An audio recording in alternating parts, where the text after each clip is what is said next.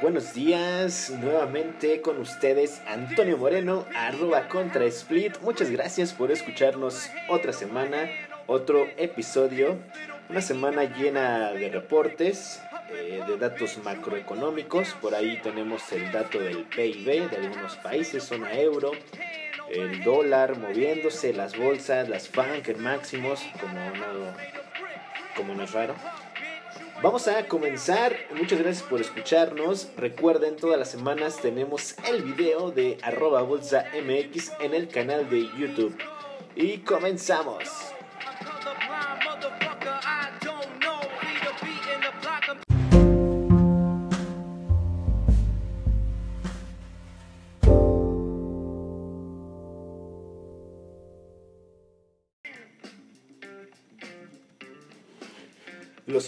Principales índices accionarios en Estados Unidos concluyeron la jornada con variaciones positivas por la publicación de reportes de empresas tecnológicas mejor a lo esperado y ante la expectativa de que los representantes de la Casa Blanca y los legisladores demócratas se reúnan mañana para discutir el siguiente paquete de apoyo contra el COVID.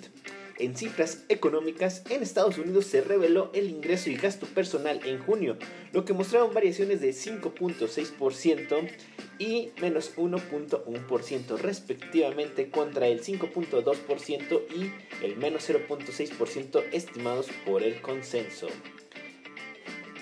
Tenemos notas del mercado eh, de bienes básicos. El petróleo Brent cayó menos 1.09% a 42.66 y el WTI bajó a menos 3.27 a 39.92 dólares.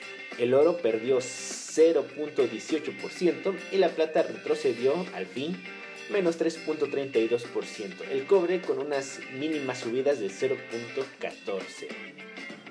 El Dow Jones subió 0.44% cerrando en 26.428 unidades y el Nasdaq avanzó 1.49%, raro, a 10.745 eh, unidades. El SP ganó 0.77 para colocarse en 3.271%.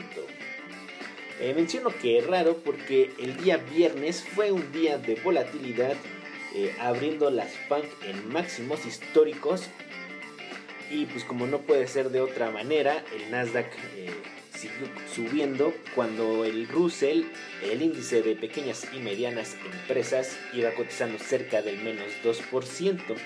Por otra parte, en ese momento que es en la apertura empezaron a vender nada más y nada menos eh, las manos fuertes y el índice pasó a negativo para que en los últimos 15 minutos 20 minutos metieron las compras como si no fuera un como si no fuera a haber un mañana. Realmente las compras se atascaron y es como cerró positivo el índice.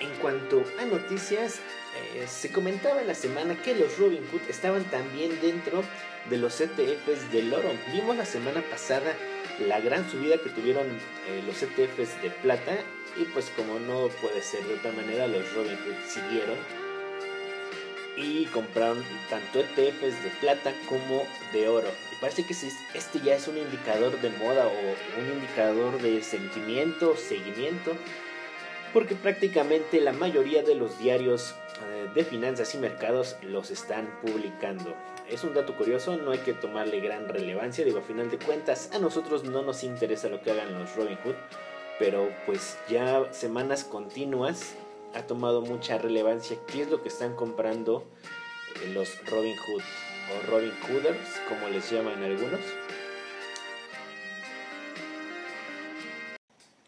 En algunas noticias macroeconómicas, la confianza del consumidor cayó en julio, según The Conference Board, el índice cayó de 98.3 en junio a 92.6 en julio.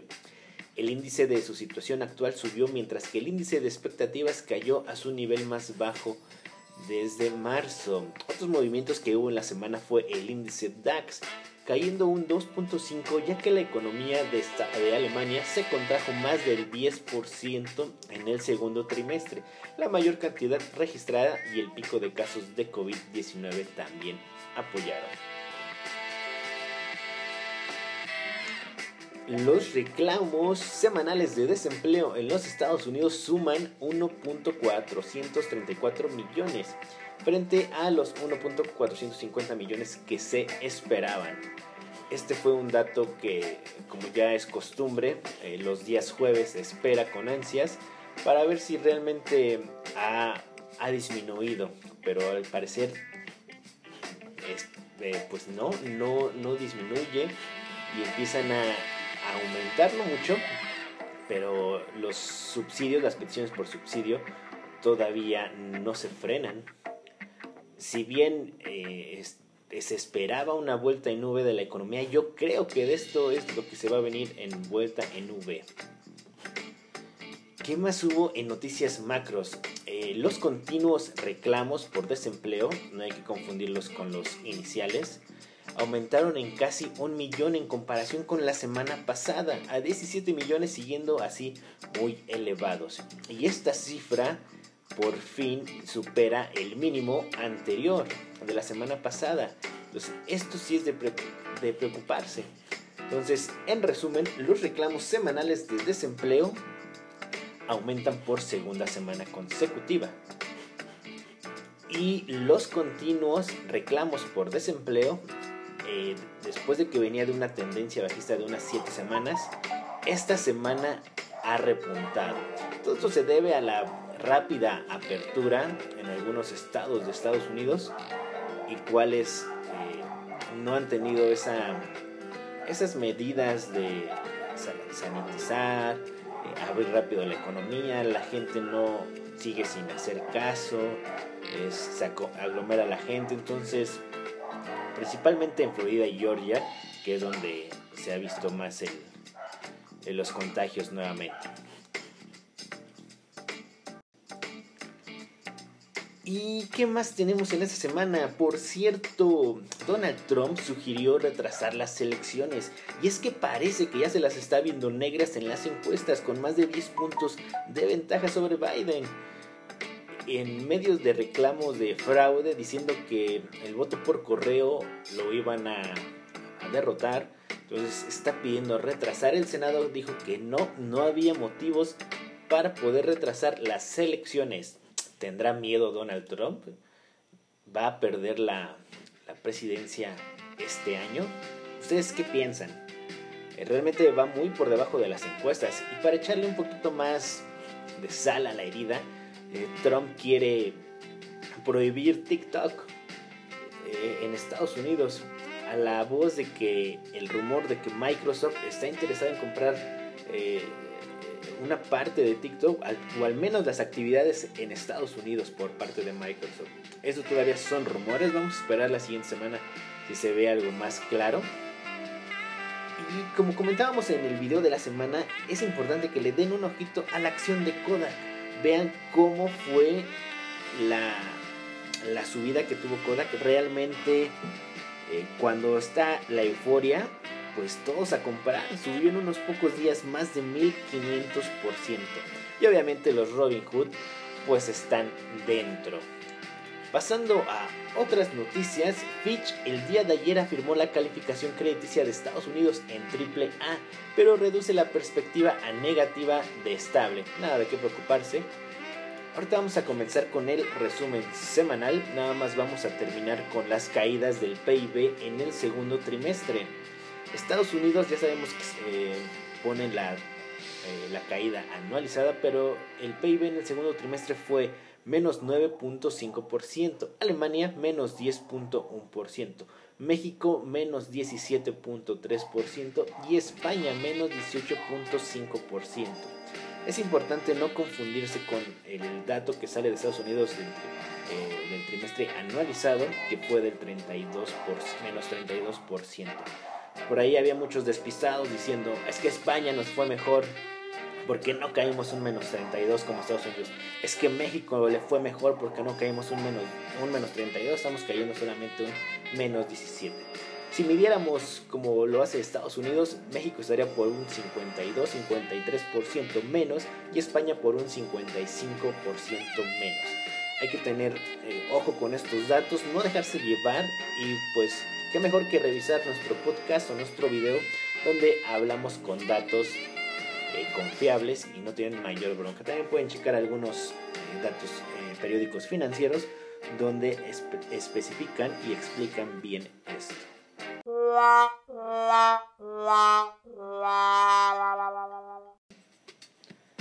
Yeah, ya regresó la canción representativa de este podcast con la que iniciamos siempre. Es que no la encontraba realmente. Vamos a comenzar con el resumen eh, mensual que, dio paso. No sin antes mencionar que eh, algunos datos de China para cerrar la la sección macroeconómica, ahorita con los de los PIB, el ímpetu sólido para la economía de China fue el índice de gerentes de compras de manufactura, el PMI oficial de China para julio subió a 51.1 desde 50.9, ligeramente por delante del consenso. El indicador de servicios comparables subió 54.2 desde 54.4, pero se mantuvo sólidamente por encima de 50. Estas lecturas sugieren un impulso continuo en la economía china. En julio, después de que el PIB creció un 3.2% año tras año en el segundo trimestre, en el otro extremo del espectro del PIB de la zona, como mencionaba, la zona euro cayó un menos 12.1%. Ojo, no anualizado. El último trimestre, bueno, estuvo en línea con las expectativas de lo que se esperaba. Y pasando un poquito antes del resumen mensual, eh, mencionar todo lo, que hubo en cuanto al, a la operativa. El euro dólar continuó subiendo toda la semana prácticamente, nada más el viernes lo tiraron llegando a cotizar 1.19, desde ahí lo cerraron y, y lo bajaron, perdón, y cerró en 1.1770, 1.1780. Por su parte, las FANG hicieron máximos históricos con buenos resultados que ya hablamos eh, largo y tendido en el video de la semana de Bolsa MX. SP500 julio, un mes que va a costar olvidar. Los PIB han sufrido caídas históricas. Por otra parte, los FANG han logrado máximos históricos, al igual que los casos de contagio de COVID el oro está en máximos históricos. Eh, cercano a los. El oro físico, cercano a los 2 mil dólares. El, el futuro sí ya llegó a tocar los 2 mil dólares. Estamos en, en, un mes de récords históricos, tanto buenos como malos, como puede ser lo de el COVID. Estamos en momentos muy difíciles para las bolsas, aunque así no lo parecen los índices, no, no marque que sean tiempos difíciles. La operativa se ha complicado muchísimo. Vemos que un día, por ejemplo, el Nasdaq da un latigazo de 1 2% en pre-market o aftermarket. Posteriormente lo tiran menos un 1% y termina subiendo más de 1%. Entonces en el muy corto plazo hay, hay volatilidad. Eso se puede aprovechar para hacer dinero. Y esperemos eh, en los siguientes meses una pequeña corrección de, los valores. Y desde los mínimos de marzo no ha habido eh, una corrección de un 7, un 10%, yo creo que sería sana para el mercado, quitar un poco todo ese glamour, toda esa euforia que ha habido, el euro podría seguir subiendo, eh, el oro se va a mantener estable, no, no creemos que venga una corrección muy, muy, profunda eh, y ver si realmente se va a generar esa rotación de valores de crecimiento a valores value. En Estados Unidos al final pues la han librado en, tanto en cierre semanal como les decía el viernes al final en los últimos 15 minutos compraron como si no hubiera un mañana. Pues el Dow Jones eh, la semana la cerró casi plano en menos 0.16% en el mes cierra 2.38%. El SP por su, por su parte la semana la cerró en unos 73% y el mensual en 5.50% positivo. El Nasdaq 100 ha subido un 4%. Obviamente ya vimos que por los resultados de las tecnológicas. En el mes subió un 7.37 mensual. Y ni hablar del año, en el año ya va por arriba del 30%. El Russell solamente subió 1.88 y en el mes un 3.78%. Los más castigados, al menos esta semana, fue el sector eh, europeo. En este caso el DAX, el IBEX, el CAC francés fueron los que tuvieron pérdidas en, en esa semana. Eh, no tanto en el mes, el único que se salvó en el mes fue el DAX con una mínima ganancia de 0.02%. Allá fuera todos los índices de Europa han cerrado negativo este, este mes. En Europa, como les mencionaba, eh, se ha cerrado con importantes pérdidas y esto abre paso a posteriores caídas eh, en siguientes días, en la siguiente semana. Vamos a ver hasta dónde es de profunda esta corrección. Eh, julio tenemos un mes que salieron los datos del PIB, como se comentó. Ya dimos un breve resumen. Alemania menos 10, eh, zona euro menos 12, España menos 18, México menos 17. Este fue el peor segundo trimestre de la historia para la economía europea. Es un auténtico drama económico esto, que refleja el problema de alcanzar un equilibrio entre la gestión económica y la gestión sanitaria en caso en los que una pandemia pone en jaque toda la actividad económica. Francamente, pues es difícil y es lo que estamos viendo ahorita. La recuperación de la zona euro pues está, está en marcha con el plan de recuperación que se dio mitad de, mes, donde el euro cotizaba en 1.14, de ahí ha subido a 1.19 el máximo esta semana, donde este plan, eh, los estímulos del Banco Central Europeo que están haciendo, eh, va a ser la recuperación más o menos rápida, no es como que ya metimos el plan de recuperación y pues vamos a seguir subiendo. También tenemos que estar pendiente de, de las vacunas y cómo eso puede impulsar las bolsas. Entonces hay que estar al pendiente. En cuanto a Donald Trump, pues ya vemos que se ha convertido en una fuente constante de incertidumbre. Eh, mientras pretende hacer creer a todo mundo que va bien, eh, pues ya sabemos todos que no es así, aunque en su Twitter diga lo contrario. Eh, buena parte de la debilidad con la que las economías se han enfrentado a la crisis detonada por la pandemia era debido a sus guerras comerciales contra China, con amenazas contra Europa que acentuaban los problemas que las diferentes economías arrastraban. Entonces Trump sigue presionando y generando incertidumbre como es él, con su guerra tecnológica, que es una de las claves que podrían hacer tambalearse eh, a las Big Tech. Recordemos que los principales CEO estuvieron en el Congreso y ver si dan algún susto en agosto. Eh, hay que ver qué de profunda si es que se llegara a ver alguna corrección. Entonces, eh, y para terminar el, resumen del mes, pues los rendimientos también del bono del tesoro a 10 años, eh, el rendimiento real, es decir, ya descontando la inflación, ya están en negativo. El rendimiento de los bonos del tesoro a 10 años cerró en un mínimo histórico, eh, menos 1%, ya ahorita. A pesar de que las acciones estadounidenses han repuntado desde, la, desde los mínimos de marzo, los rendimientos ajustados a la inflación se han estado hundiendo desde principios de junio lo que indica estar ante un problema para el crecimiento económico. Las perspectivas de actuaciones más contundentes de la Fed, eh, por ejemplo el control de curva de rendimientos y compras continuas de activos, probablemente disminuirá, disminuirá aún más los rendimientos reales, eh, según algunos estrategas, estrategas este, mundiales, analistas. Entonces ya están en un mínimo histórico del rendimiento real. Eso es pues muy sorprendente. Vamos a ver qué nos depara el, siguiente mes de agosto. Agosto y septiembre suelen ser meses eh, débiles, pues muchos ya se fueron de vacaciones. Nosotros no, nosotros vamos a seguir eh, eh, haciendo el podcast, haciendo los videos, comentando en redes sociales todo lo que vemos.